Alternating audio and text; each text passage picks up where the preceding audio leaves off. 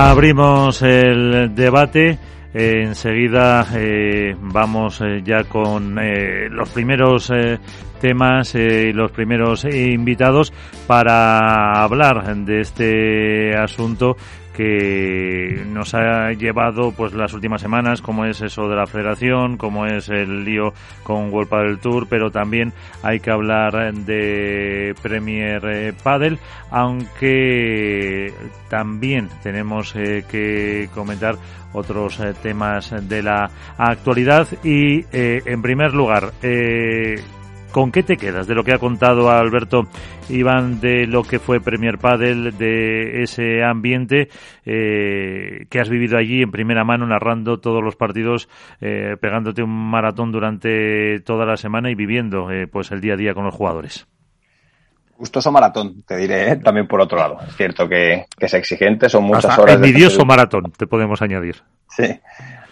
tanto por mi parte como de todo el equipo, Miguel Martí evidentemente, que estaba en pista 1 hasta cuartos de final, Jorge Martínez, Bárbara Vitantonio, la parte técnica. ¿Con qué me quedo? Me quedo con, con que vuelvo sorprendido gratamente. Eh, conocía y había eh, conocido de primera mano cuál era la realidad del pádel en Italia los últimos años, pero no esperaba lo que ha ocurrido. Y soy sincero, ¿eh? Sabía, nos habían comentado nada más llegar que había sold out eh, de cara al fin de semana, pero entendíamos que era una forma de referenciar que iba a haber mucha gente para sábado y para domingo. Eh, pero es que ha sido la tónica general de todos los días. Yo entiendo que el tiro de cámara de la central, que era la pista que yo narraba, eh, generaba la sensación de que no había gente. Y es cierto que no había mucha gente en las primeras jornadas porque estábamos en un estadio de 7.000 localidades. Eh, a medida que fueron avanzando las rondas, había, gente y se notaba que iba increciendo en todos los días. Pero es que todos los días en el Village era un hervidero de gente. Era muy, muy, muy llamativo la activación que había, la cantidad de gente, los colegios. Eh, de, hecho, os diré que la gran mayoría de días, en las primeras jornadas, había más gente fuera de, de la pista central, en el Village, en las pistas aledañas donde se podía eh, ver los partidos en las pistas 2 y 4 y los entrenamientos de los Lebron, Galán, Vela, etcétera, y llamaba mucho la atención. Y me quedo especialmente con las rondas de, cuartos de final, semifinal y, final. No tanto eh, por el aforo que, está ahí y se puede ver, eh, sino por, la simbiosis, la comunión que se ha generado por parte del aficionado italiano y de los jugadores de pádel. Yo, sinceramente, y habrá gente que, diga que no es así, yo no he visto un torneo de pádel igual en mi vida.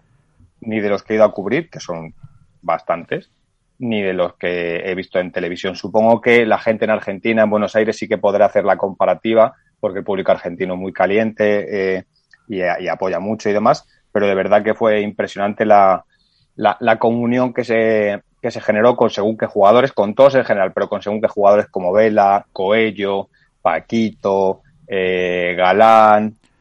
Fue muy llamativo, no, no tanto o no solo eh, durante los partidos, con, el ya famoso colofón que, comentaremos luego, supongo, sino era impresionante y se ve en redes sociales eh, cómo recibían a los jugadores y cómo despedían a los jugadores. O sea, para que os hagáis a la, idea, por donde entraban los jugadores era un pasillo que salía luego al propio Village.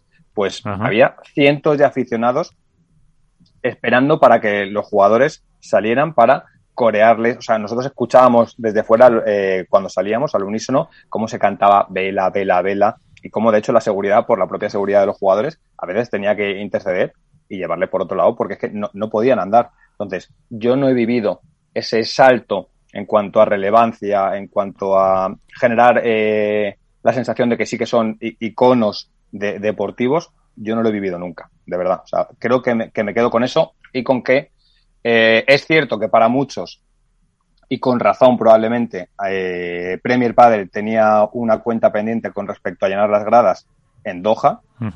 En Doha las imágenes están ahí y se consiguió llenar de cara a la final, pero no así las jornadas previas. Pero creo que Roma eh, ha saldado esa cuenta pendiente. Entonces, bueno, todos decíamos eh, sabemos que Doha es el 10 porque es un escenario único probablemente en el mundo. Vamos a ver qué ocurre de aquí en adelante. Y lo que ha ocurrido es que el foro itálico pues ha, superado las expectativas y aún así hay mucho margen de mejora. ¿Y ¿eh? los jugadores eh, se les veía satisfechos con esa instalaciones, con esa pues, repercusión que estaban teniendo al margen de, del tema competitivo? Es que yo siempre digo que creo que lo que mejor, lo que más simboliza que es Premier Padel es que permite al jugador sentirse un deportista de élite. No digo que el resto de propuestas, eh, de propuestas, vamos, World de Tour, APT, o los circuitos previos no lo hagan. El trabajo de, de, todos y cada uno de ellos habla mejor por sí de lo que puedo hacerlo yo. Pero creo que Premier Padel sí que da ese salto y que permite, aprovechando según qué escenarios, eh, una operativa diferente, una logística diferente, pues darles una, la importancia que tienen, que al final son deportistas de élite. O sea, cuando yo pregunto muchas veces en el podcast si, no sé, en, este último episodio Arturo Cuello le, le, paran por la calle o a Paquito Navarro, etcétera, más allá de la anécdota, sirve un poco para ser el termómetro de cuál es la relevancia que tienen ya los jugadores de pádel como deportistas en la sociedad y te permite extrapolarlo, sacarlo del foco del pádel, que todos nos pensamos que el pádel es probablemente más de, de lo que es a veces, pero saber dónde está su realidad cotidiana. Y, creo que ese es el mayor, el mayor hallazgo que ha podido encontrar el Premio Padel, que es hacer que los jugadores se sientan profesionales de élite en todo, ya no solo en acercarles a, al aficionado. Mira, una cosa que ha sido muy bien desde Italia, que no sé si fue, lo digo sinceramente, no sé si fue buscado o fue espontáneo, fue permitir que todos los aficionados se acercaran a los banquillos cuando acaban los partidos para poder firmar pelotas, camisetas, palas y demás. Pues creo que eso es fundamental para que el pádel arraigue en escenarios donde todavía tiene un largo recorrido por delante, como puede ser Italia o los que están por venir. Eh, creo que es fundamental que la gente se pueda acercar a sus ídolos cuando salen de un estadio y vivirlo con naturalidad. Creo que es importante que puedan ver cómo entrenan. Creo que es importante que los jugadores eh, pues sean tratados, como digo, como deportistas de élite y tengan todo tipo de facilidades porque las tienen en otro deporte, no porque lo merezcan más que el resto, sino porque la, el, digamos que en cierta medida lo que tú vas a ver en un Master 1000 de tenis, en este caso en el Foro Itálico, es lo que se ha visto en el Mayor de Italia.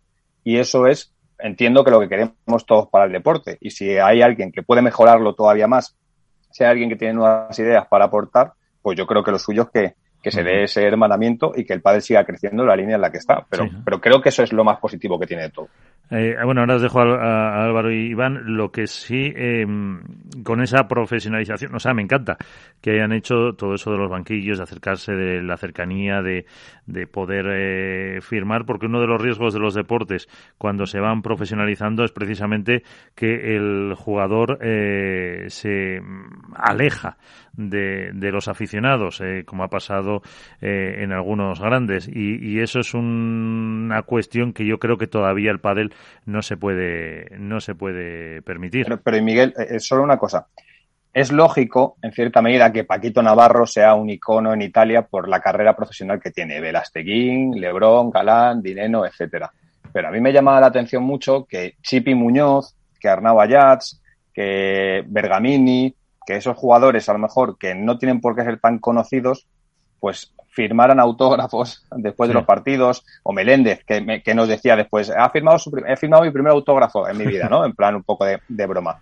Pues creo que acercar a los perfiles que están en las rondas de cual y de previa, primeras rondas de, de cuadro, a vivir esas experiencias, a que se puedan dedicar profesionalmente a su deporte sin tener la necesidad de tener un segundo trabajo, que la mayoría son monitores de pádel, etcétera, que, puedan dedicarse en cuerpo y alma a la profesionalización de su deporte va, por un lado, a mejorar los deportistas que tenemos, por otro lado, va a mejorar el deporte profesional que tenemos, va a mejorar la industria y va a hacer que todos, pues al final nos dediquemos de una forma más digna a este deporte. Entonces, creo que eso es fundamental. De esto siempre se trata que en lugar de que haya 50 jugadores profesionales que vivan, que viven de esto, que es más o menos la realidad que teníamos eh, hasta hace poco, que haya 200, 250 y que eso enriquezca el deporte y la propia industria. Y, pasa por ahí. Y pasa lo mismo con las jugadoras, ¿eh? exactamente. Y no es una crítica absolutamente a nadie. Simplemente creo que es la evolución lógica de cualquier deporte que deja de ser de nicho, como era el pádel, y empieza a ser un deporte generalista, como le está pasando. Sí, no, y por eso mismo me daba ese miedo de que se empiecen, a ver si se entiende, a endiosar y que ya dejen de atender a esos aficionados, porque hay otros deportes que eh, los que decías tú, los chip y demás, ya mm, precisamente eh, el equivalente eh, en otras disciplinas deportivas, pues se creen que ya son estrellas mundiales y se alejan del aficionado y eso yo creo que sería un error muy, muy grande.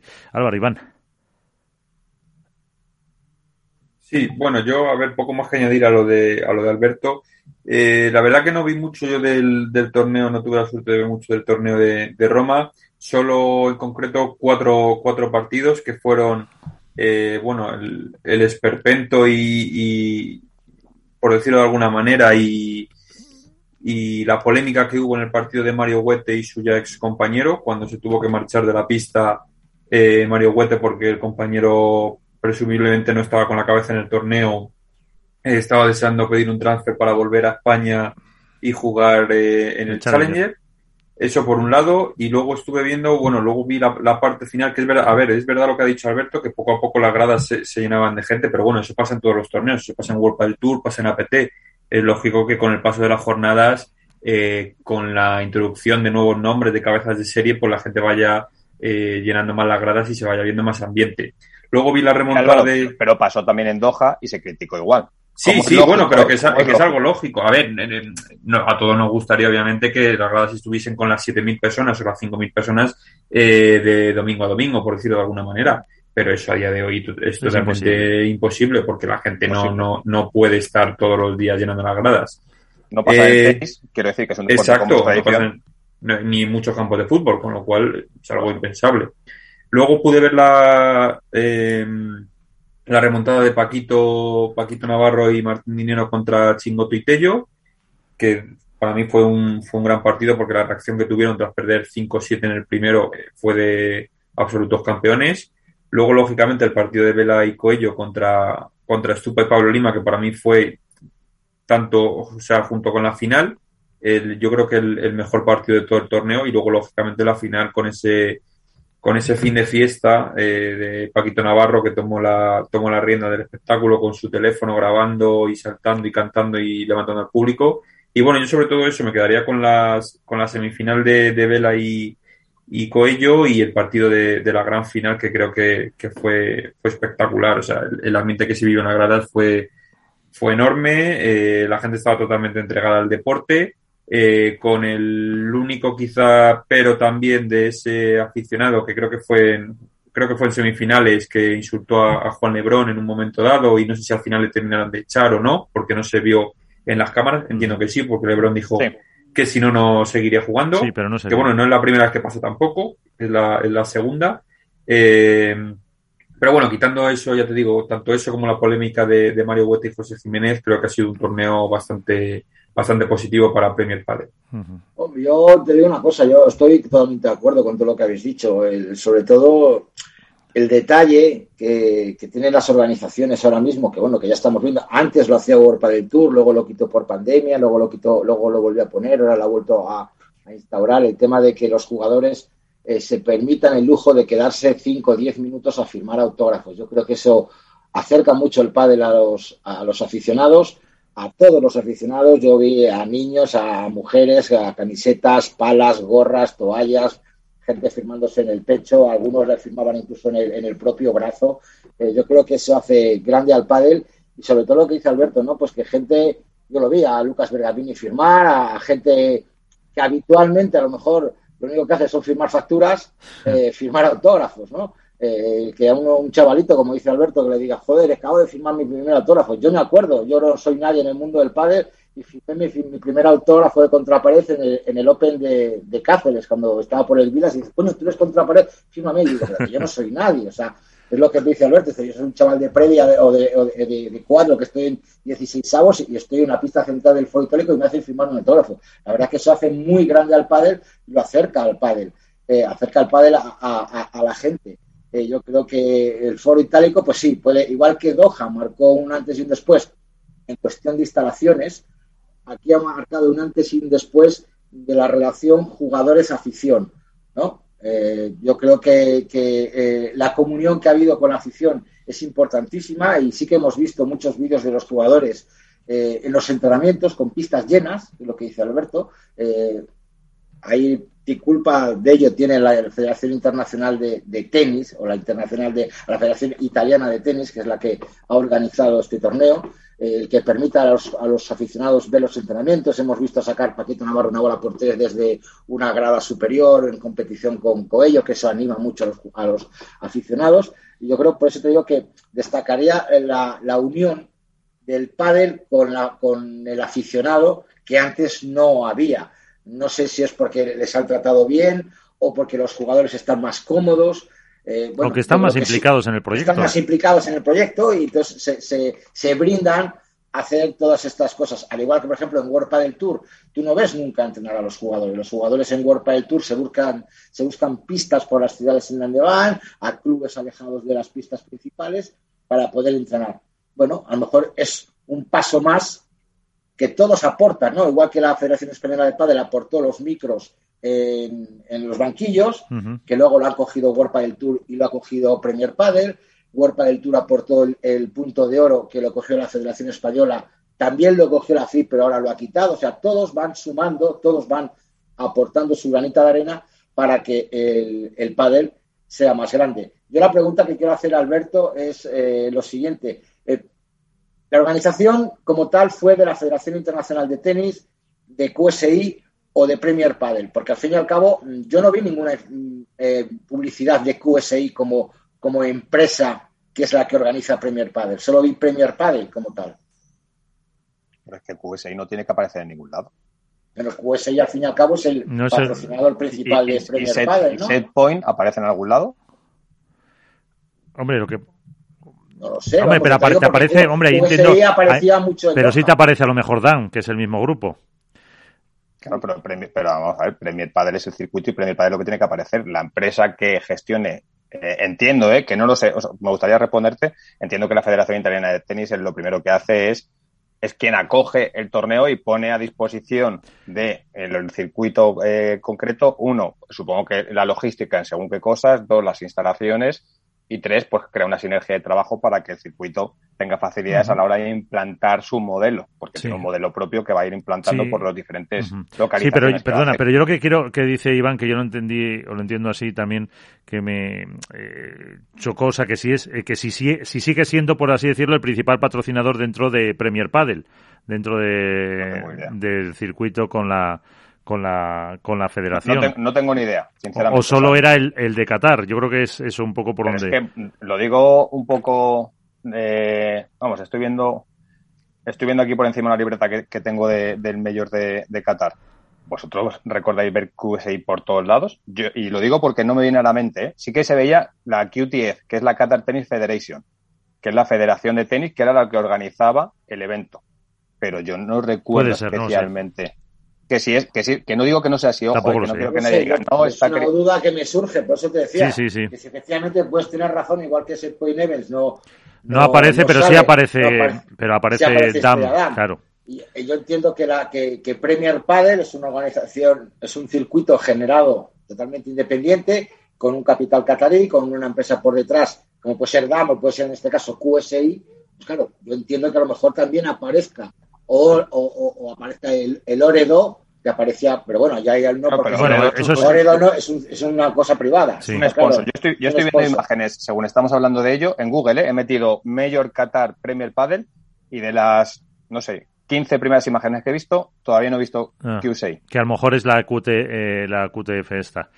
Y, claro, es, ahí, o sea, eso era, que a lo mejor es sí, la Federación Catarí de Tenis. Y a lo mejor es la Federación Catarí de Tenis porque es la que se encargaba de acoger el, el, evento. Eh, el evento. Entonces, uh -huh. yo creo que es que QSI en este caso, más allá. Que desconozco. Y que entiendo que a lo mejor quieren estar más en las sombras, o sea, simplemente sí. digamos no. que, el, por decirlo. Papel, es que yo creo que no claro, claro. O sea, di, digamos que sea poner el dinero y fuera, o sea, no quieren estar como publicidad ni nada, que por, por una parte lo entiendo. Uh -huh. Puede ser. Que esto mmm, nos lleva un poco a que eh, os tocó allí, Alberto, el momento demanda o el momento denuncia, sí, no sé cuál es el, sí. el término correcto de, de, ese anuncio que no sé si fue el miércoles o el jueves de, de World del Tour, que precisamente va contra QSI, contra la FIP y contra los eh, jugadores eh, por competencia desleal. es una demanda interpuesta eh, y con una petición de medidas eh, cautelares.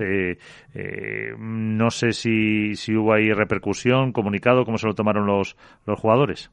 Mira, yo, ¿os acordáis que os dije que en el Mayor de, Doha me perdí una parte, no toda, del ámbito periodístico, porque al final, cuando están narrando, pues sí, no te da lo que estás. Pues en este, eh, como comentábamos antes de entrar en el programa, tú y yo, Miguel, yo he narrado desde las 10 de la mañana, todos los días. Es decir, pues ponle una hora antes de previsión, más o menos, con lo cual, la parte periodística os diré que al Media Day, la primera vez que fui creo que fue el jueves y empecé a narrar el lunes, ¿vale? Eh, entonces sí que me he perdido un poco esa parte. Me enteré del comunicado antes de que saliera, como unos 15 minutos antes, porque me lo, me lo pasaron y se empezó a comentar allí. Eh, pero he leído un poco lo que he podido de, mis compañeros eh, en general y la sensación que la sensación que ha dado, uno, que era esperado, que, que iba un poco en la línea de lo, de lo que era el trabajo argumental, en este caso de World del Tour, pero yo no he visto en ningún momento a los jugadores pendientes o de esto que va pasando en el hotel, porque nosotros estábamos en el hotel de los jugadores, etcétera, conversaciones al respecto. Creo que los jugadores están tranquilos, estaban muy enfocados en todo lo que era la propia competición y supongo que, en algún momento, pues desde la asociación de jugadores, que no sé si se ha hecho ya, que a lo mejor me lo he perdido yo, pues habrá una respuesta al respecto. Eh, vamos, creo que alguno de los que estamos aquí no esperábamos que eso ocurriera. Eh, hombre, era el paso lógico siguiente. Después, si, si sigues con el proceso, a, no ser que habrá otro. Claro, mm, hombre, este en realidad es por el de Qatar, si no, si no leo mal, porque o, va en general. Eh, yo creo que es genérico, ¿no? Porque sí, leí un poco. Sí, Qatar Sport, la Asociación de Jugadores por competencia de. Sí, pero vamos, que no, me extrañaría nada que vayan a, comunicado o demanda por torneo. Sí, la vista, es lo que estoy leyendo, es el día 1 de julio, eh, entonces eh, deciden si adopta las medidas cautelares solicitadas eh, por World del Tour. Yo creo que mm, esas medidas cautelares afectan o quiere que World del Tour que afecten al, al, torneo de Roland Garros, que es sobre el 15, 16, por ahí, 17, el 11.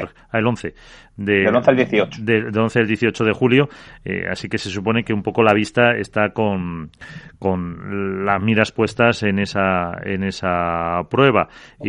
Miguel, leyendo el comunicado que hace World del Tour, eh, no sé, yo hasta qué punto puede, yo no me quiero posicionar en ningún lado porque luego me sacan, me dan derechos por todos lados, pero analizando el punto 3 en el que el desarrollo de la estrategia, la, ley de competencia desleal que dice inducir al incumplimiento contractual a los jugadores de World del Tour. Bueno, yo creo que QSI, por decirlo de manera, no está induciendo a nadie. Los jugadores son libres de firmar con quien le dé la gana, por tanto no está induciendo al incumplimiento de ningún contrato. Beneficiarse de ese incumplimiento contractual. Bueno, toda empresa privada eh, quiere ganar dinero, da igual con, con qué actores. También él se beneficia de esos jugadores con un contrato por tanto los otros, los otras empresas también se pueden beneficiar de ello. Boicotear el normal desarrollo del circuito World del Tour aprovechando la posición de dominio de la FIP. Eh, bueno, eh, no, yo no sé si es boicotear o no, él tiene derecho a hacer un circuito, a buscar unas fechas, ya que los jugadores acudan. Otra cosa que por contrato supuestamente no puedan acudir o no, pero eh, el posicionamiento del dominio de la FIP no, no, no obliga a ningún jugador a ir a sus torneos. Y no es que tenga posición de dominio la FIBA, la FIBA es el paraguas en el que se cubre todo el, el internacional y no está boicoteando nada. Si boicotear se refiere a que hay jugadores que pueden ir al Challenger y no van porque prefieren ir a eso, bueno, ahí está la libertad de cada uno y en este caso lo hemos visto. Y han ido a los dos. Han ido a los dos, pincho y diestro, han jugado Roma y luego han llegado incluso a semifinales. O sea, ¿qué tal? Expoliar la inversión realizada por el circuito World del Tour si alguien me dice qué es lo que está expoliando, si, si está expoliar, yo creo que es quitar dinero, quitar algo material y físico. ahí se entiende que eh, se supone que a lo mejor en los challenges se venden menos entradas, digo yo. Bueno, pero pero pero eso, pero no sé, eso no sé si es expoliar o no. O sea, es como que dicen, eh, la gente no entra en mi tienda a comprar porque compra la de al lado y acusan a la de la tienda de al lado porque me está expoliando a mí. No, habrá que ofrecer un mejor producto, habrá que ofrecer otras cosas para convencer a tus clientes de que vayan a tu, a tu, a tu tienda. Yo creo que no. El otro punto que pone denigrar al circuito World del Tour y a sus gestores. Todavía no sé eh, dónde he visto ese acto por parte de la Federación Internacional y de la QSI, el que insulte a jugadores o que insulte a, vamos, a World Tour a sus gestores. Luego realizar una venta a pérdida dumping del circuito Premier Padel. No lo sé. Yo ahí ya lo pongo muy en duda. No estoy metido en ese tema económico, lo que puede sugerir eso, pero yo creo que, eh, se sustenta poco la demanda, todo hay que decirlo, porque yo creo que también los jugadores hay que, están muy, muy tranquilos bajo el, paraguas de, Federación Internacional y de COSEI. Se sienten muy respaldados por la asociación. ya lo dijo Ale Galán, esto no hay quien lo pare, esto ya va todo recto, pero yo lo voy a dejar caer. La justicia es la que va a decidir, no el pádel es la lástima de todo esto, que, que ni los jugadores, ni un circuito, la, ni otro... La lástima no, ¿no? Quiero decir, en este caso. Bueno, la lástima la en el sentido... La sociedad necesita este tipo... Sí, me refiero, Alberto, a que, lo bonito que le hemos hablado muchas veces tú y yo es... Que no haya líos en el pádel y que, hubiera... Sentémonos todos en el pádel, busquemos una solución, que no tengamos que tirar porque un externo, una persona externa a la justicia en este caso, que de pádel sabe poco, solo sabe de, leyes y solo sabe de, analizar contratos, eh, dictamine el futuro de un deporte que sentándose gente se puede arreglar. Es a lo que te voy. A ver, si al final esto no deja de ser, como decía antes, la, un paso más, no sé si lógico o ilógico, pero esperable por parte de Huelpa del Tour. Huelpa del Tour defiende sus intereses, lo que considera que son sus intereses legítimos y va a ir, parece que hasta las últimas consecuencias para defenderlos. Eso es lo que es, y la justicia será quien determine si la praxis de Wolpa del Tour con respecto a los jugadores es lícita o no lo es. Simplemente por eso los jugadores lo que, a lo que se acogen es a la libertad para ejercer su, su profesión. Nada más. Y será la justicia en este caso si aplicará medidas cautelares o no el próximo eh, 1 de julio.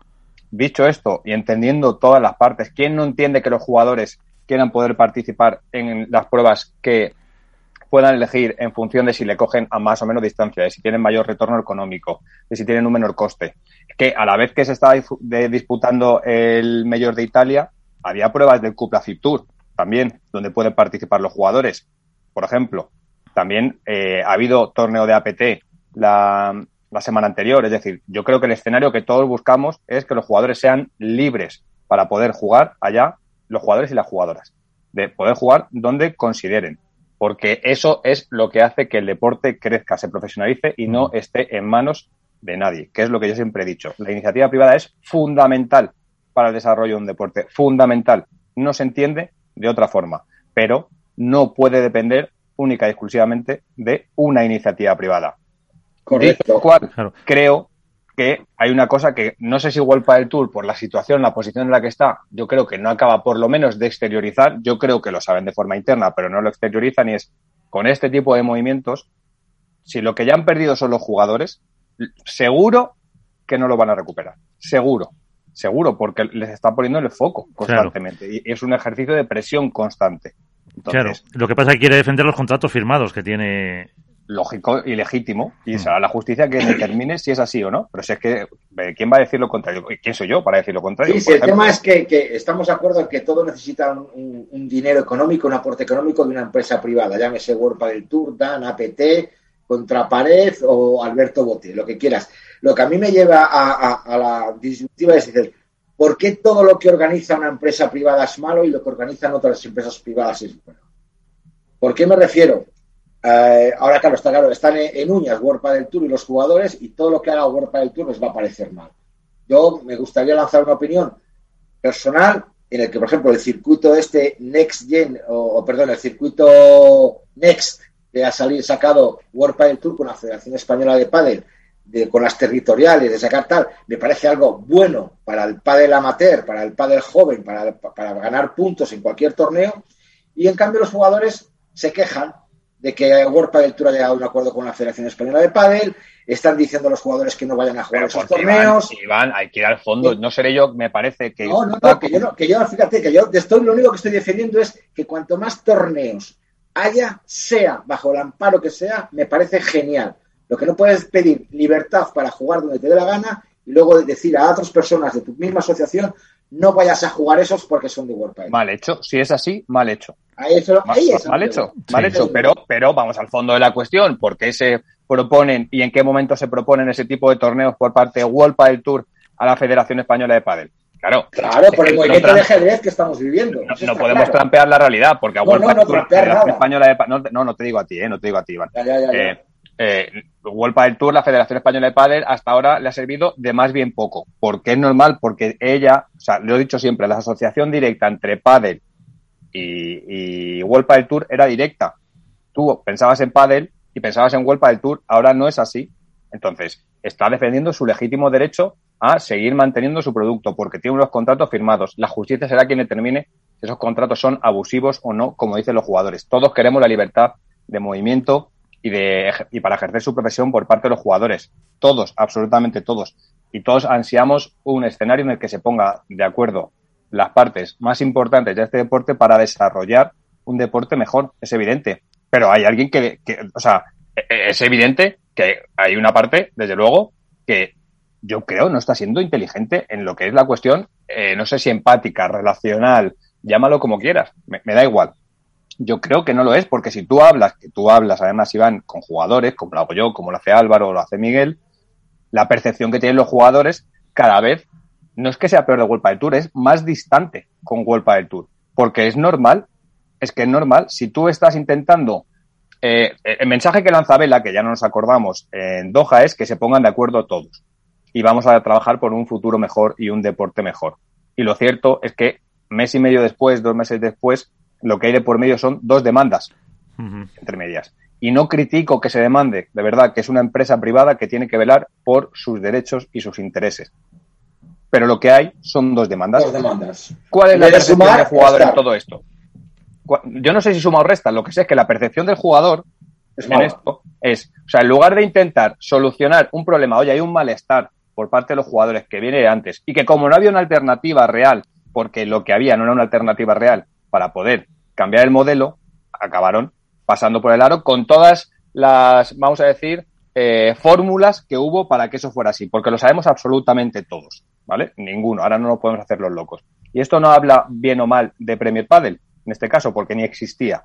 Simplemente es que los jugadores, ha habido un periodo de, desgaste, y esto responde yo creo un poco a la pregunta que tú hacías, también Iván, que es, es evidente que ahora mismo, por parte de, de mucha gente, todo lo que tiene que ver con, la marca World Padel Tour genera rechazo y todo lo que tiene que ver con la marca Premier Padel es un abrazo solidario al futuro del pádel. Bueno, pues ¿de quién habla mal de eso? ¿De Premier Padel o de World Padel Tour? Pues yo creo que World Padel Tour ha hecho infinidad de cosas bien. Ha hecho un circuito notable, notabilísimo. Ha generado un producto de un deporte que era no minoritario, pero de nicho. Y eso va en su, a ver, en su debe, creo que también hay cosas como lo hay en las mías, trabajando todos los, todos los días. Y una de ellas es, pues que a lo mejor a los medios de comunicación no les ha tratado como les tenía que tratar, y lo sabemos todos los que estamos de aquí. Como a lo mejor, por ejemplo, que a los jugadores no les ha tratado y, y les ha hecho sentirse que son un producto y que no son la parte importante del producto. Pues eso a la larga genera un desgaste. Y si tú sigues echando monedas en ese saco, pues lo único que genera es más desgaste. Y no critico, yo no estoy criticando. Y de verdad, que yo, que lo digo siempre, que hace dos años yo era pro World del Tour, que nadie se olvide, ¿eh? que a mí se me criticaba porque yo era pro World del Tour. Lo que digo es que todo tiene, o sea, hay que intentar hacer un análisis, lo más lógico posible de las cosas. Y creo en este caso que es lógico que World del Tour vele por sus intereses, pero ¿quién no entiende la posición, por un lado, de los jugadores? Entonces, lo, para mí el escenario, lo he dicho siempre, es que creo que todos tienen que aportar y sumar, todos, absolutamente todos. Y creo que no hay nadie con un poco de, no sé si de sensatez o, de, o que vele por este deporte que no piense lo mismo. Efectivamente. Álvaro, que no te hemos oído casi. Sí, no, yo es que la verdad que poco más que apuntar. A ver, yo lo decía eh, la semana pasada en referencia al tema de las federaciones eh, y es totalmente extrapolable a este caso. Es decir, aquí hay una guerra de egos enorme eh, en este caso quizás es menos política que en el tema federacional, pero al final es eh, hablando pronto y mal a ver quién la tiene más grande. Es decir, eh, del Tour lógicamente tiene que defender su posición con sus cosas buenas y sus cosas malas. El problema es que está atacando eh, en parte a su propio ombligo, es decir, a los verdaderos protagonistas de este deporte que son los jugadores. ¿Qué pasa? Que los jugadores eh, han aguantado estoicamente año tras año y temporada tras temporada hasta este momento. Ahora han decidido, eh, no sé si por esto de World del Tour y por el tener otros circuitos y otras ofertas, finalmente unirse en una asociación que parece que, está funcionando, una asociación que, bueno, que va a la gresca con World del Tour, va a la gresca con las federaciones y con quien haga falta por defender los derechos de los jugadores, cosa que me parece eh, lógica y aplaudible eh, si, tienen, si tienen razón, obviamente pero es algo que no se ha dado hasta ahora, que ahora se está dando y que, bueno, eh, obviamente no va a haber ni cordialidad World del Tour APT, World del Tour Premier, ni Premier APT, ni Premier World del Tour. Es decir, van a ir todos contra todos y saldrán unos, entiendo que uno victorioso, que supongo que será, dadas las circunstancias y por lo que estamos viendo, eh, Premier Padel, los jugadores se han inclinado mm, públicamente por esta por esta opción y bueno, veremos a ver en qué termina todo. Claro, pero imagínate que el, el, juez da medidas cautelares el 1 de julio y no pueden ir a... Eh, pues ahí, se Va, ahí se va a armar el, la El, ambiente que se encuentren en el torneo siguiente, que no sé si, qué sé, eh, te voy a decir, eh, no sé si les toca a usted, bueno, el que les toque, sí, bueno, imagínate, eh, es que puede ser... No, no, ahí, puede ser un ambiente que se va a cortar con la tensión con cuchillo y, y luego por otro lado tenemos el tema de las chicas, que las chicas ¿Qué pasa? Llegará un momento que tiene que decidirse. Las chicas no han firmado con, con Premier Padel porque no han firmado. Ni van a firmar, ¿eh? Por el simple hecho, por el simple hecho de que hasta que no les aseguren eh, por escrito que en el caso de jugar Premier Padel, eh, QSI o quien sea les van a pagar las multas que les puedan poner, no van a jugar Premier Padel.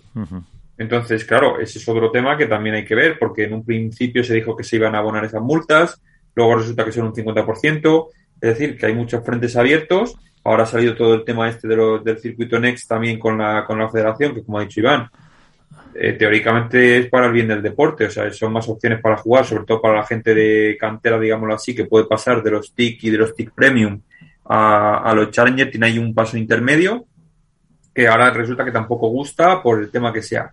Entonces, bueno, eh, al final nos estamos pagando disparos en nuestro propio pie y no terminamos de, ayudar al deporte. Cuando parece que todo va de la mano y todo va bien, siempre hay algo que sale que, lo jorobamos. Entonces, bueno, pues eh, no, nos queda más que esperar al día uno. Sí. No hay otra. Pero, pero es que, o sea, no seré yo quien defienda de forma vehemente siempre a los jugadores. Pero en, en términos económicos, la propuesta que tienen encima de la mesa los jugadores por parte de World del Tour mejor que la de Premier Sí, sí, obviamente, obviamente. Mucho mejor que la de Premier Padre. Pero es que ahora ya no le vale lo económico, o sea, entiendo que, ahora, ahora, con el malestar que tienen... Es que, pero es que viene de antes, es que a lo mejor, es que la tiene desde diciembre, desde diciembre de 2021 la propuesta económica es mejor que la de Premier Padre. Mira, eso, es una cuestión económica, es lo que la gente se tiene que, preguntar, que, no, no, no ataca a World del Tour. Lo que intento es que la gente eh, piense en el por qué bueno, la gente, como si yo tuviera que decir a la gente lo que tiene que pensar. Que, que en el fondo ir al fondo de la cuestión, que es los jugadores han tomado una decisión por dos motivos. Uno, su relación con Huelpa del Tour se ha ido desgastando en los últimos años y lo sabemos todos los que estamos aquí. O, Iván, Álvaro, ¿cuántas veces habéis hablado con Huelpa del Tour hace, o sea, con Huelpa del Tour, con jugadores hace tres años de Huelpa del Tour y cuáles eran las opiniones? Sí, sí, obviamente. Entonces, que no viene de ahora. Y dos, porque creen que bajo el amparo de la Federación Internacional de Padel se va a poder buscar el olimpismo, que no, que no vemos que es uno de los puntos que siempre se ha recalcado en los comunicados por parte de QSI, de la CIF, eh, y lo que luego a la postre sería Premier Padel. Entonces, yo creo que no hay que poner el foco en que los jugadores se mueven por dinero. Evidentemente son profesionales, yo me muevo por dinero. Cualquiera, Álvaro, Iván, Miguel, mm. todos, no somos ONGs. Pero no es una cuestión única y exclusivamente monetaria. Y eso no quita que Huelpa del Tour defienda lo que cree que son unos contratos vigentes y que cumplen plenamente la legalidad. Y para eso está la justicia.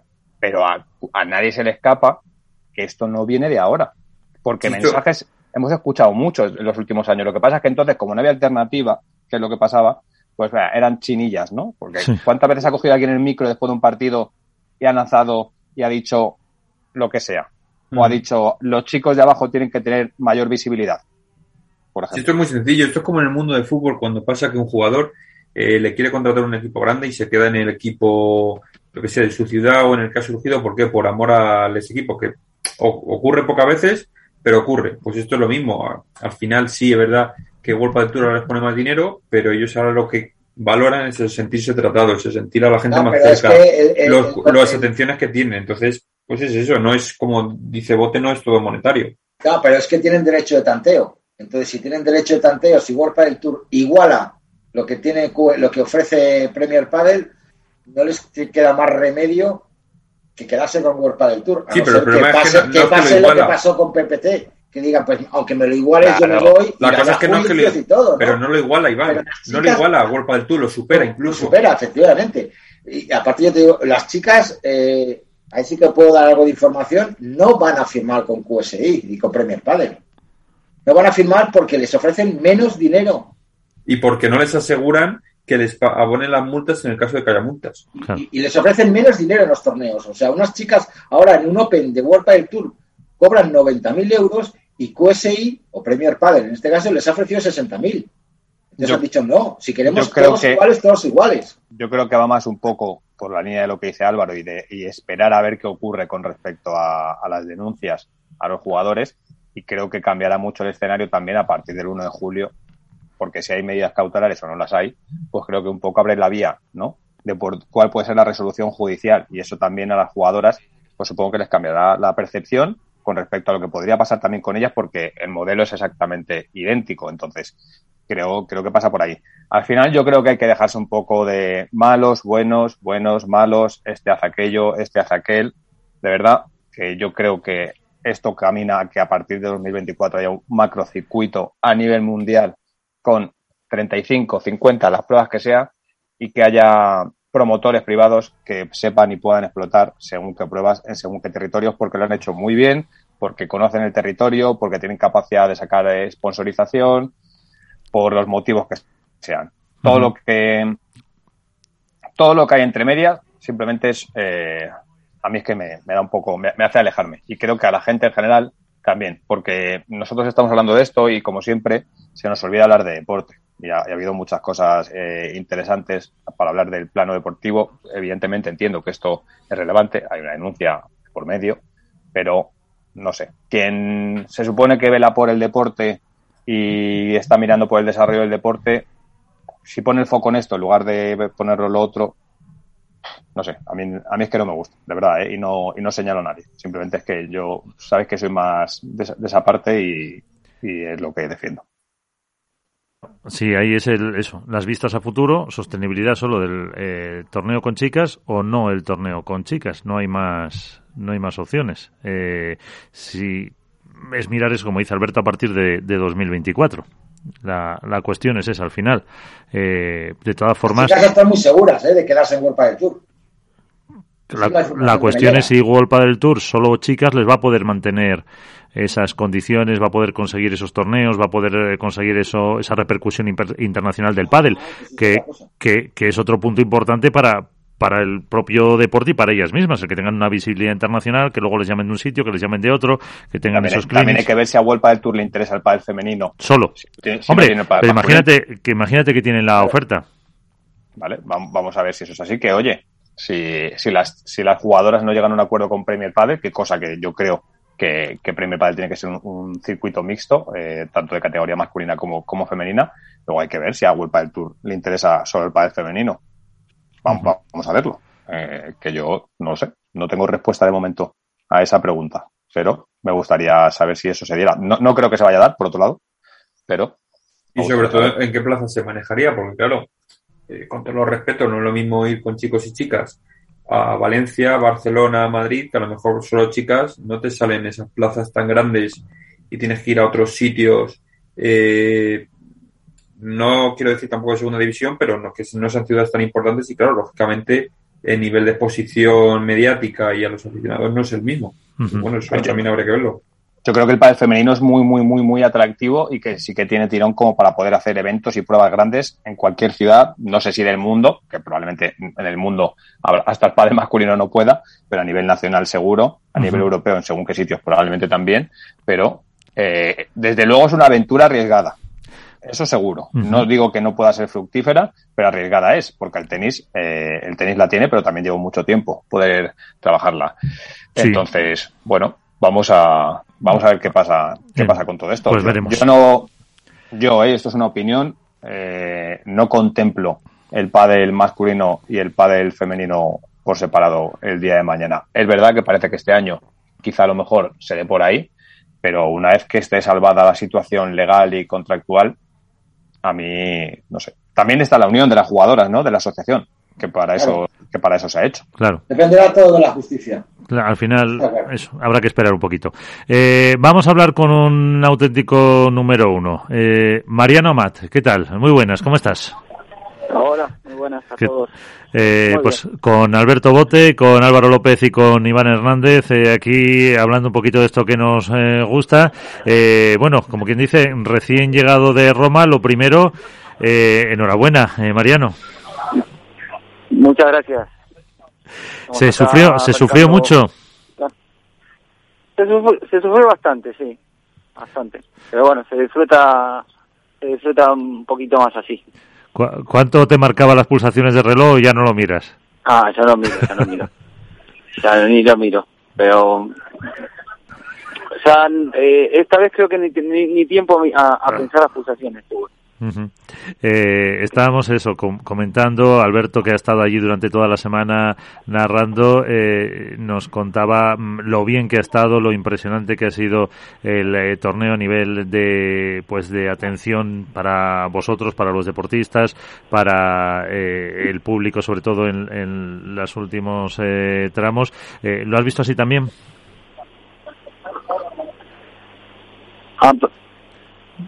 Mariano Hola, ahí se, se fue, se fue la, comunicación. Te decía que eh, Alberto, que había estado narrando durante toda la semana, nos contaba eso, eh, lo bien que estaba organizado este torneo, eh, la atención a jugadores, a vosotros los deportistas, en definitiva, la animación del público en las últimas rondas. ¿Tú lo has vivido así también? Sí, yo creo que se aprovecha muy bien la estructura que tiene el Master 1000 de, de Roma y sobre esa base eh, sí que tiene, o sea, en todo, en todo sentido, desde el transporte, desde la, el personal que había eh, implicado en el torneo, que era un despliegue de, de personal eh, brutal, em, la atención a los jugadores, siempre hay cositas para, para mejorar, pero pero en general yo también yo creo que fue que yo haya vivido uno de los de los, si no es el mejor torneo que haya vivido, seguramente esté entre los tres mejores, seguramente. Y encima y encima ganando, que los chicos también les hacía falta. Porque... Perdón. A los chicos que también les ha, les ha ah. venido bien esta victoria. Bueno, siempre ganar siempre viene bien. Eh, lo decís por el torneo anterior que perdimos en cuarto de final. Eh, bueno, y por no, y por, me refería también al otro Premier Padel que fue en Qatar que perdisteis ahí en, en Doha. Ah, bueno, sí, dentro del circuito. Sí, nos vino, nos, nos dio, nos dio confianza. Aparte, creo que ganar así, eh, sufriendo, peleando, sin, creo que no, no hemos jugado muy bien el primer set sobre todo y sin encontrar un poco el camino hasta, hasta mediados del segundo set y recuperar y no irnos del partido y tal, yo creo que, que nos, nos viene muy bien y, y nos marca un, camino también. eh, Iván, ahí tienes a Mariano. Hola Mariano, buenas noches. Buenas noches, Iván, ¿cómo estás? Bueno, felicidades por, por el torneazo que, que, han jugado los chicos. Yo creo que, que fue una final realmente espectacular y me gustaría también, sobre todo, destacar otro partido, ¿no? La semifinal de contra Vela y Coello, en la cual empezasteis muy bien con un 6-4, luego os vinisteis un poquito abajo, luego remontasteis eh, y luego en la final también la tónica, ¿no? Empezasteis al revés, empezasteis muy flojo, luego subisteis arriba, os, tuvisteis que mantener. Eh, me gustaría que, a ver si lo he comentado yo antes, a ver si tengo yo razón o no. Realmente no fue el mejor partido de Ale Galán en la final aunque luego fue nombrado MVP. ¿Tú le viste para MVP? Porque él mismo lo dijo, ¿no? Fue de menos a más, con muchos fallos, mucha cabeza afuera, vimos eh, comentarios en los, en los banquillos de que estaba no estaba concentrado, que no le estaban viendo bien las cosas. Al contrario, con Juan Lebrón metiéndole mucho en el campo, en el, partido, ¿tú lo vistes igual que, que, Alejandro Galán fue de menos a más, sí, pero que a lo mejor fue excesivo el MVP? Que en eso, la verdad que muchas veces no lo entiendo el MVP, a quién, a quién se a quién no, otra vez está bien, otra vez está mal, ahí no entra a valorar. Yo creo que tuvimos, eh, fuimos bastante, por momentos, inconsistentes y de muchos picos y, creo que también el partido fue muy muy igualado sobre sobre todo en el segundo set ellos tienen bastantes opciones para cerrar y para romper y, complicarlo si no no consiguen hacerlo y ahí nos creo que nos agarramos bien y al final del segundo set le, le, damos un cambio bastante bueno Juan se activa más eh, Ale empieza a tomar un poquito más de protagonismo, empieza a, pegar más y a, apretar más con las poleas y a activarse más. Y a partir de ahí eh, pegamos el cambio. No sé si jugar a quién dar el, el MVP, yo ahí mucho no, no, no entro. Porque ya sabes que el deporte este es de equipo. Sí. aparte que no, nunca sabemos quién es el que da el torneo, el premio MVP, ¿no? Eso nunca se lo da la organización, los periodistas o, lo que sea. A mí me gustó un detalle muy bueno que, Ale Galán hacía muchísimo daño, muchísimo daño con, la volea de revés. Y en uno de los intercambios, eh, Rodi Ovire le dijo evitar la volea de revés de, Ale Galán. Y ahí fue donde también ellos subieron, ganaron el primer set y estuvieron muy cerquita de ganar el partido. Pero luego lo que pasó, dices tú, ¿no? Eh, empezó a Ale Galán otra vez a, a meter bola, a asegurarse los puntos, a no arriesgar, salvo excepto dos o tres eh, es más claros que tenía que pegar, pero ¿cómo viste tú ese, esa, e, e, esa táctica de evitar a Ale Galán el... ¿Te diste cuenta no, yo creo que, los, partidos estos no son, eh, no, no sé si va por un golpe. Y yo creo que va más por el... Ellos juegan muy bien al contragolpe, son muy rápidos cerrando la red y achican bien, los espacios, entonces yo creo que va un poco por ahí el que el que dé el paso más, más rápido adelante, el que cierra mejor la red y después el, el que tenga la, la claridad mental cuando cuando viene bien el lobo para eh, poner la pelota y cerrar otra vez, por ahí va, van los tiros. Yo creo que ahí es donde fuimos un poquito peor al principio y después ya lo, lo, lo, corregimos y, y fuimos mejor y ahí es más difícil. Cuando, uno cierra bien la red es más difícil que te que te contragolpeen. Entonces, a estos niveles creo que va un poco más por ahí. Para al final es un, deporte de cerrar espacios y encontrar el espacio para entrar, ¿no? Y eso es básicamente a, lo que jugamos casi todas las parejas, ¿no? encontrar el espacio ese para, para buscar el contragolpe. Y después en el torneo este creo que que sí que pasaba, eh, sobre todo los partidos que jugabas por la tarde, que hay un, pico en la, de horario que te, cambia el juego porque la pelota sale bastante menos, igual te tenés que adaptar a ese cambio en el medio de un partido. A ver, un partido que empieza a salir la, sale la pelota bastante y como el de como el de Vela, por ejemplo. Por ahí al principio salió un poco más y después ya no dejó de salir y ya igual te genera un poco más de dudas en el juego. Y tenés que adaptarlo sobre la marcha. Yo creo que eso también eh, eh para nosotros creo que, que nos suma, nos suma bastante el poder de haber tenido esa capacidad de adaptación, a pesar de las cosas no saliesen eh, como quisiéramos al principio. Eh, Alberto, ¿cómo lo veías tú desde, desde ahí arriba, desde la cabina de narraciones? Bueno, eh, creo que a los número uno les costó y les costó mucho y creo que eso habla bien de lo que estaba comentando Mariano al final, que es de, sus rivales. Sufrieron y mucho contra Velasteguín y Coello. De hecho, en el podcast eh, Coello hace autocrítica y eres consciente de que con el 4-3 que acaban de romper falla tres pelotas que permite de nuevo contrabriquear a, a Galán y a Lebrón cuando parecía que el partido se reseteaba de nuevo y en la final eh, creo que, eh, que Juan hace un ejercicio de supervivencia para poder meter en dinámica ganadora de nuevo a Galán cuando no estaba en la dinámica que exigía el partido y a partir de ahí pues comienzan a trabajar con el globo y permiten que Galán poco a poco vaya creciendo en el, en el tramo final del partido. Y, y yo quería quería preguntarle a Mariano, bueno, Mariano, ¿cómo estás? Que no te he saludado. Muy buenas, Alberto, ¿cómo andas? Bien, bien, todo bien. Eh, ¿Cómo, se vive eh, desde el banquillo gestionar, en este caso, eh, un perfil como es Ale Galán, eh, que es un jugador muy autoexigente consigo mismo, un perfil muy ofensivo, no acaba de encontrar las sensaciones en una final con la sobreexposición que tiene en un estadio lleno, con la presión también, supongo, que tiene encima de haber perdido ya la final del, del Mayor de Doha. En este caso, Lebron es la parte que le permite reengancharse quizá al encuentro y tú desde el banquillo. Pero ¿cómo se gestiona eh, meter de nuevo en dinámica ganadora a un jugador que es un número uno, por otro lado?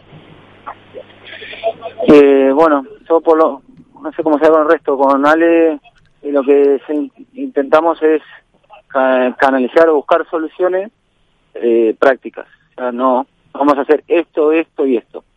Y después, la verdad que en ese sentido, y Ale lo intenta, es un tipo que es bastante disciplinado, aunque su juego es eh, tiene que fluir y es un juego donde él no necesita estar muy encorsetado, que a veces también pasa que, que una táctica muy así férrea y cerrada no nos no nos sirve mucho porque necesita poder eh, explayarse en su juego.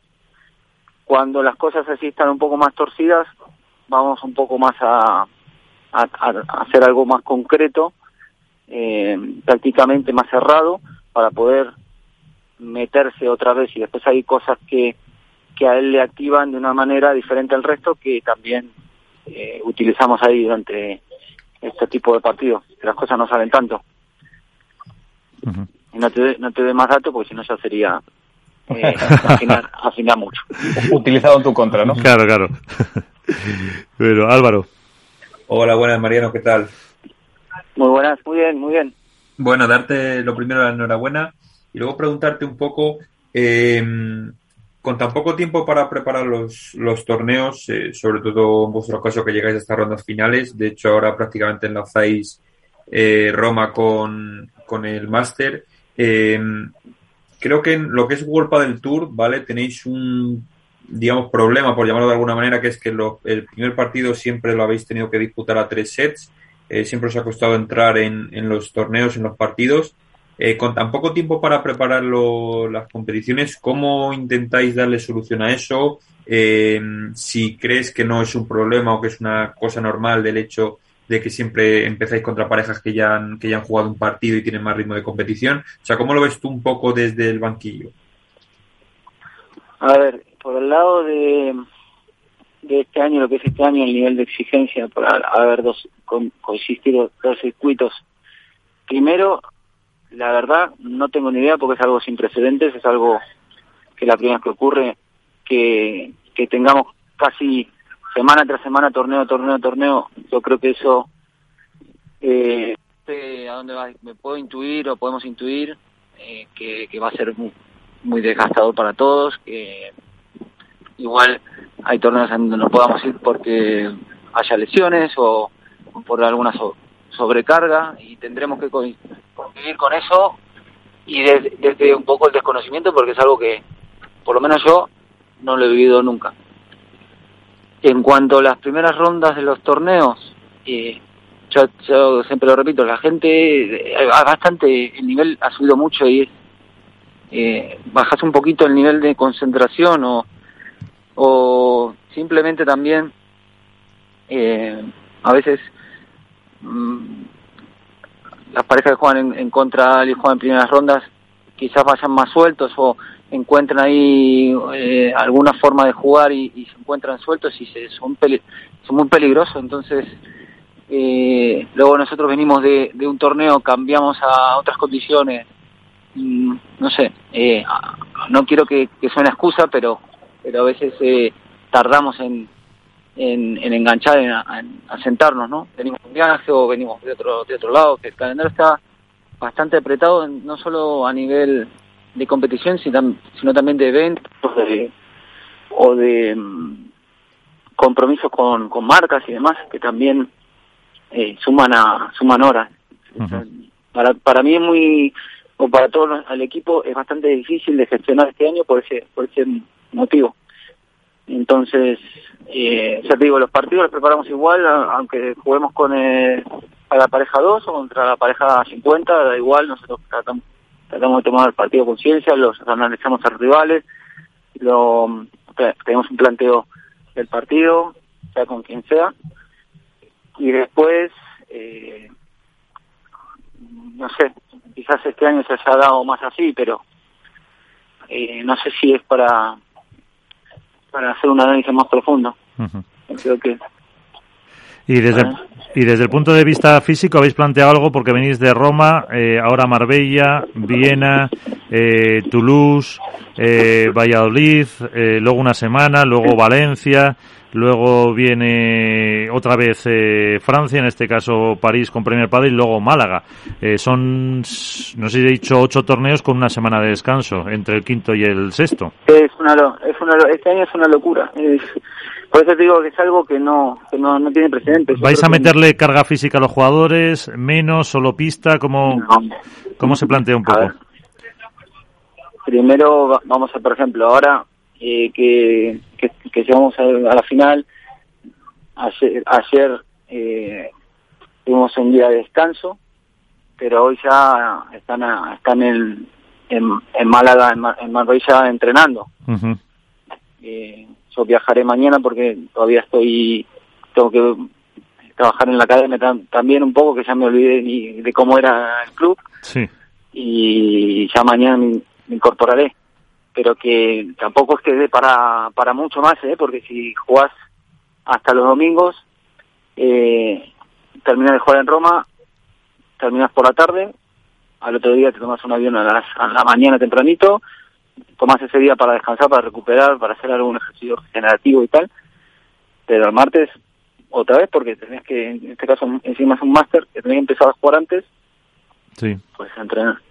Y todo dependerá hasta donde llegues, si podés llegar el domingo, siguiente semana es en Austria, pues eh, estarán ahí sí que podemos empezar seguramente el jueves y estaremos entrenando lunes, martes, depende si gana o no el martes, el lunes haremos descanso, el martes, miércoles entrenará acá en la academia y nos iremos a avión para, para Austria.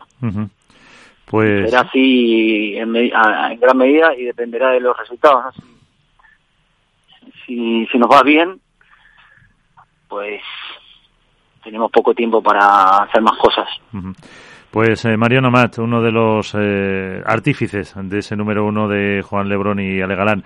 Eh, muchísimas gracias eh, por estar con nosotros, que te vaya bien y eso, aprovecha la academia porque ahora la vas a ver poquito. Sí, sí, sí, aprovechando hoy, que ya es único que ha sido ver la cara a los chicos, que al final son gran parte de ellos hacen que estemos ahí y el poder viajar y poder ir a los torneos es en gran medida al apoyo que tenemos aquí porque si no sería muy, muy, muy, muy, muy, difícil. Así que muchas gracias por la llamada y, y, y mucha suerte, Mariano. Esperemos volver a vernos. Perfecto, muchísimas gracias. Eh, pues entonces, eh, fíjate, eh, lo que les espera ahora mismo por delante a todos los eh, jugadores, una experiencia nueva, así que adaptarse a esa cargada de trabajo que van a tener, eh, no sé si son siete, ocho, eh, entre, luego el Valle, entre Valladolid y el siguiente hay una parada una semana, pero bueno, eh, eso será ahora también lo que comentaremos. Eh, eh, las próximas semanas, pues todo ese carga de trabajo que van a tener. Alberto, eh, que tendrías que ir. Muchísimas gracias. Un día más. Sí, me toca escapar hoy antes. Perdonadme y un placer como siempre. Un, abrazo placer. Muchísimas eh, gracias. Eh, eh, bueno, que metíamos ya la, la sintonía, pero eh, Alberto, no sé si ya no nos escucha, eh, la porra, eh, que ahora la haremos para Marbella, le apuntamos a Alberto si os parece los números uno. A ver, eh, que no te digo Álvaro. Sí, sí, claro, habrá que, habrá que dejárselos, no, no queda otra. Alberto, no, si no que luego lo pongan en el, en el grupo del chat, pero vamos, lo normal es que que la apueste a, Seguro y apueste a Lebron y Canal. Le dejamos. Y en las chicas también les dejamos las número uno también. bueno, última, últimamente tampoco quiere, no es sinónimo de victoria. Por cierto, no sé dónde apunté la de la que hicimos la semana pasada eh, de mm, eh, que era el Challenger y el Premier, que Mónica creo que ha reivindicado alguna victoria, pero no sé, la verdad que no sé dónde lo tengo. Lo tengo que tendré que escuchar la grabación para, para buscarlo. Yo, en chicos perdí en primera ronda, o sea que, que nada. Yo puse a, yo me puse, a Teyu y Chingoto. Yo puse a Uri y a Javi Leal y perdí en primera ronda. Y en chicas me parece que llegué a llegué a semifinales, o sea que si no recuerdo mal. Así que, pero bueno. A bote le mm. ponemos los número uno. Eh, a ti, Álvaro, ¿con quién? Pues mira, yo voy a ir con, con Lima y Estupa en chicos. Sí. Y en chicas vamos a apostar. Eh, uf, pues es que no lo sé. Eh, está complicada la cosa, ¿eh? ¿eh? pues mira, por por, por, por, por, por, a ver, que estoy viendo aquí un poco, pues mira, por Martita Ortega y Eva González. Pues ahí está. Que de hecho partían como favoritas y para el Challenger y, al final fue una de las eh, sorpresas. Eh, bueno, así tienen que dar el do de pecho aquí. Sí, eh, porque ahora le preguntamos a Iván, así que como le veo que está haciendo una cosa, yo me apunto. vamos a decir Abela y Coello, que la verdad, bueno, no, Paquito, vamos a asegurar a Paquito, le dejo a, su paisano, a Paquito y a Martín. Y de chicas, yo voy a seguir, a, vamos a seguir por los números dos. Ya que votes el uno, yo dejo el dos, así no me, no me, eh, bueno, no me equivoco mucho. O sí, también es verdad que, que Ari y Paula ahora mismo están en un momento un poco, un poco complicado, porque llevan unos resultados malos. Eh, Iván, eh, para la porra, antes de, de pasar al siguiente tema, que quiero que nos lo presentes también. A ver, para la porra, pues. Ni los uno, ni los dos, ni en Lima, ni Marta y Beita. Ni los uno, ni los dos, ni Lima, ni Marta y Beita. Joder, me lo ponéis. Ah, manera, ¿eh? no haberte ido. A ver, pues mira, voy a decir. Te, a... te he dejado Coello y a Vela, ¿eh? Tapia y Sanjo. Tapia y Sanio. Y en chicas, en chicas, en chicas, voy a ver el cuadro. Me has dicho que ni uno, ni dos, ni Beita. Sí. Joder, Marta y Lucía, venga. Marta Marrero y Lucía Sainz. Bueno, pues, pues ahí está. Eh, y, vamos a hablar ahora otro aspecto desde el mundo del pádel. Los próximos, eh, nada, cinco eh, minutitos, Iván. Preséntanos la, la cuestión que vamos a hablar. Bueno, parece ser que hay una, una están promoviendo desde, desde Madrid una ley de conciliación familiar en el deporte eh, debido a que hay jugadoras de pádel profesionales o ex profesionales por manera, pero que siguen vinculadas al mundo del pádel, que se ganan su vida trabajando, dando clases y tal, pertenecientes a, selecciones, eh, en este caso la Federación Madrileña de Pádel, las cuales no se las permite viajar con la Federación eh, Madrileña de Pádel porque tienen hijos. a ver, la Federación Española, la Federación Madrileña permite que lleve a, a sus hijos, pero fuera de la expedición. Prohíbe que la menor duerma con la madre, con el padre. Entonces, eh, esto es, para mí es un error claro de la Federación Madrileña de Padre, el que tenga que haber conciliación. Si una pareja eh, tiene sus hijos y puede ir y, no afecta al rendimiento deportivo, no tiene por qué renunciar a algo que la gusta. Esta, esto que está sucediendo, pues ya lleva, ya es el segundo año consecutivo que sucede y su máximo representante en este sentido, la que más se está quejando por, por, porque la afecta personalmente, es la jugadora Ana Grandes de Madrid, que creo que nos está escuchando. Buenas noches, Ana. Hola, ¿qué tal? Buenas noches. Lo ha explicado bien Iván. Sí, lo ha explicado perfectamente. Eh, la federación me permite llevar a la niña, pero no me permite que duerma con ella. Han sugerido que alquile una habitación al lado que duerma con una amiga, porque independientemente de de que la niña pueda viajar conmigo o no, no tengo con quién dejarla porque eh, a tanto mi pareja también era seleccionable, eran las, éramos las dos seleccionables y no tengo familia en España, no tenía con quién dejar la niña. Eh, y bueno, tus reivindicaciones, por lo que parece, no han tenido mucho éxito y has eh, abierto una iniciativa en chain.org.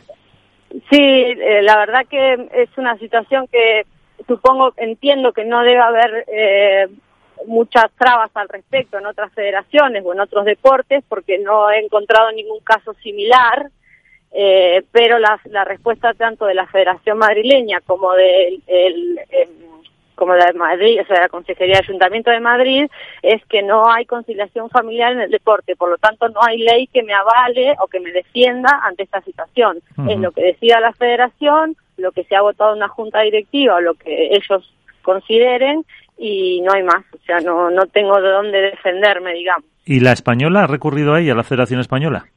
Eh, la Federación Española, eh, sí, en realidad es lo mismo, no puede, eh, no puede actuar porque no hay ley de conciliación familiar. Ellos están tratando, ayudándome a que esto llegue al Ministerio de Igualdad o de Justicia para, para poder crear una ley que, no, que nadie prohíba a una madre poder dormir con su hijo, que de hecho si el campeonato es en Madrid, donde no hay concentración, eh, yo podría, ¿qué tendría que hacer? ¿Echar a mi hija de mi casa y que no duerma conmigo? Y durante todos los días del año que yo compito, porque aún sigo compitiendo de forma amateur, la niña no influye en mi rendimiento deportivo. Entonces, bueno, alguien que me, que me avale legalmente en este sentido. Hola, eh, Ana Laura, ¿qué tal? Soy Álvaro de Padel Spain. Hola, ¿qué tal? Mira, yo preguntarte, bueno, he estado leyendo, me ha facilitado Iván, eh, bueno, lo, que reclamas, lo que pides y demás. Entiendo que esto es principalmente para el Campeonato de España eh, de Veteranos Autonómicos, pero no sé si te has planteado o has visto la posibilidad de, ya que con la Federación Madrileña no se puede, es verdad que no hay una ley, como dices tú, que, que te ampare y demás, pero no sé si has probado eh, a través de otra federación en la que también te puedan seleccionar para el equipo, en, intentarlo siendo de otra federación, competir y que sí que puedas ir con tu hija. Eh, la verdad que eh, lo que he hablado con otras federaciones, por ejemplo, la Federación Cántabra tiene a, dos chicos en la misma situación que yo, que tienen dos niños pequeños y a ellos no les ponen ningún problema en que los niños viajen. En la federación, en la, la valenciana, también la capitana, nos dijo que no habría ningún problema. La verdad que me duele en el alma porque yo hace 10 años que estoy federada por la Federación Madrileña, pero sí me planteo la, al día de mañana competir para otra federación que me apoye y me respalde con este tema. ¿Quién crees que es, o sea, la responsabilidad cae sobre todo en la Federación Madrileña de Padres y en su junta directiva? Eh, claro, porque no eh, se niegan rotundamente a crear una norma para, porque es, es simplemente eso, es crear una norma, es decir, cuando ambos, ambos, ambos padres o progenitores eh, pueden integrar una selección y tienen un menor de, ponle los años que quieras, como, como toda norma se pone para poner un límite, pero eh, se pone una, eh, una edad y ya está, y se terminó, no hay más problema, ni discusión, ni nada. Se tiene que dar el caso de eso, que ambos padres sean seleccionables y que tengan un menor de, ponle, 10 años no sé. ¿Pero qué alegan? ¿Que puede haber una jauría de niños ahí o una guardería o, o que te pueden distraer? Eh, no sé, ¿qué alegan? No, no, me entiendo que alegan que no hay una ley de conciliación familiar, pero a nivel particular, ¿qué es lo que te dicen? ¿Que te pueden descentrar? ¿Que no les gusta que los niños estén corriendo por el hotel? ¿O, que te distraigan en un partido? ¿Que, particularmente, ¿qué alega la Federación Madrileña? simplemente alega que es sentar un precedente para que más gente quiera viajar con sus hijos y que y que el torneo se convierta en una guardería es que no es la única la única alegación que me dan y eh, sumado a eso a que no hay ley que les obligue a ellos a tener que decirme que sí que puedo ir a dormir con mi hija. Lo, pasa, lo que pasa que ah, eh, Ana yo lo entiendo eh, hasta cierto punto es un poco incongruente es decir tú dices que te deja llevar a tu hija aunque sea fuera de la expedición, y que, y que lo de la guardería es por lo que te prohíbe eh, dormir contigo, pero quiero decir... O sea, ¿puede dormir en el mismo hotel eh, en otra habitación? Sí, claro, es lo que ha dicho. Claro, o sea, que los niños pueden ir. Claro, pues es que entonces, es que entonces eso de la guardería... Es, lo que quiero decir, claro, es lo que dice, lo que dice Álvaro. La guardería va a estar igual. La guardería va a estar igual. Lo único que, según la Federación Madrileña de Padres, no quiere que duerma en su misma habitación. Pero vamos a ver, si una niña a esa edad, no sé la edad que tiene la hija de Ana, lo que, por lo que veo por, por imágenes, Dos años. bastante pequeñita. Una niña de esa edad, igual a las nueve de la noche, está ya dormida como un angelito. ¿Qué va a, a, a, distraer a una madre que va a dormir al, al, revés, más tranquila, con su hija, que no sabiendo que su hija está en otra habitación? con otra persona, por muy amiga que sea. O, en otra ciudad. En otra ciudad. Es que me parece realmente eh, ridículo el que te permitan viajar, pero que no te permitan estar con ella. O sea, la guardería va a existir igual. Es que además la opción también nos han dado, bueno, pues que viaje una de las dos, ¿sabes? Pero en este caso soy yo la que la niña por decisión nuestra, o sea, de vida, la niña toma el pecho para dormir, por lo tanto la que no puede viajar soy yo, mi pareja sí, tampoco es justo, entonces decidimos renunciar las dos. Y, y es eso, o sea, la niña no viaja conmigo a los por equipos también, eh, campeonatos con el Club de Tenis Chamartín desde que tiene tres meses y jamás he tenido un problema de ningún tipo con nadie. Simplemente ahora la Federación Madrileña es la única que me ha puesto trabas para poder seguir compitiendo eh, llevándome a mi hija. Además, Álvaro, tu, hijo es de esa edad más o menos, ¿no? Sí, bueno, eh, mi hijo tiene 16 meses. Vamos, yo en, mi caso. Eh, que tampoco te dan mucha. muy bueno o qué, pero vamos, el mío duerme, a pierna suelta, entonces no, no veo ahí ningún problema. Pero los divanos míos ya están más creciditos. Pero vamos, yo creo que si, si es como, como el mío, no creo que interfiera en, absolutamente en nada en el rendimiento deportivo y más si pueden ir dos personas que una puede ocuparse a malas y la otra descansar. Pero bueno, no sé, eso sería cuestión también de hablar con alguien de la Federación Madrileña, de ver qué, qué opinan ellos internamente, de la postura que tenga la Federación y también así conocer la, opinión de las dos partes. Pero bueno, yo desde, por lo que nos cuenta Ana Laura, desde luego no creo que hubiese problema porque si dice que ha ido a otros campeonatos con el Club de Tenis San Martín y demás y nunca nadie le ha puesto problemas y de hecho en otras federaciones eh, hay gente en su misma situación y, pueden viajar eh, y no le ponen trabas ninguna, pues hombre, yo creo que...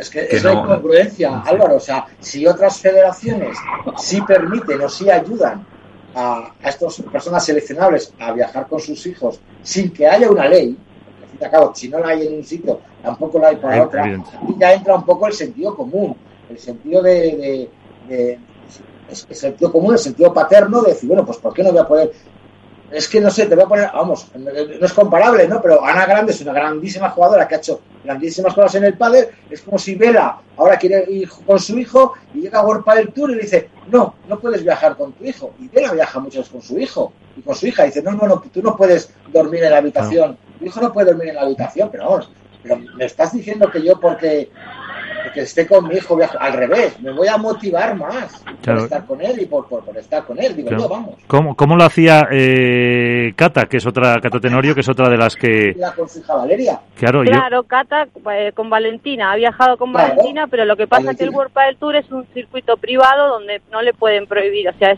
eso es privado y la decisión es privada, o sea, digamos, en realidad la Federación Madrileña está actuando como una institución privada, tomando sus decisiones, eh, avalándose en que no hay ley eh, como tal.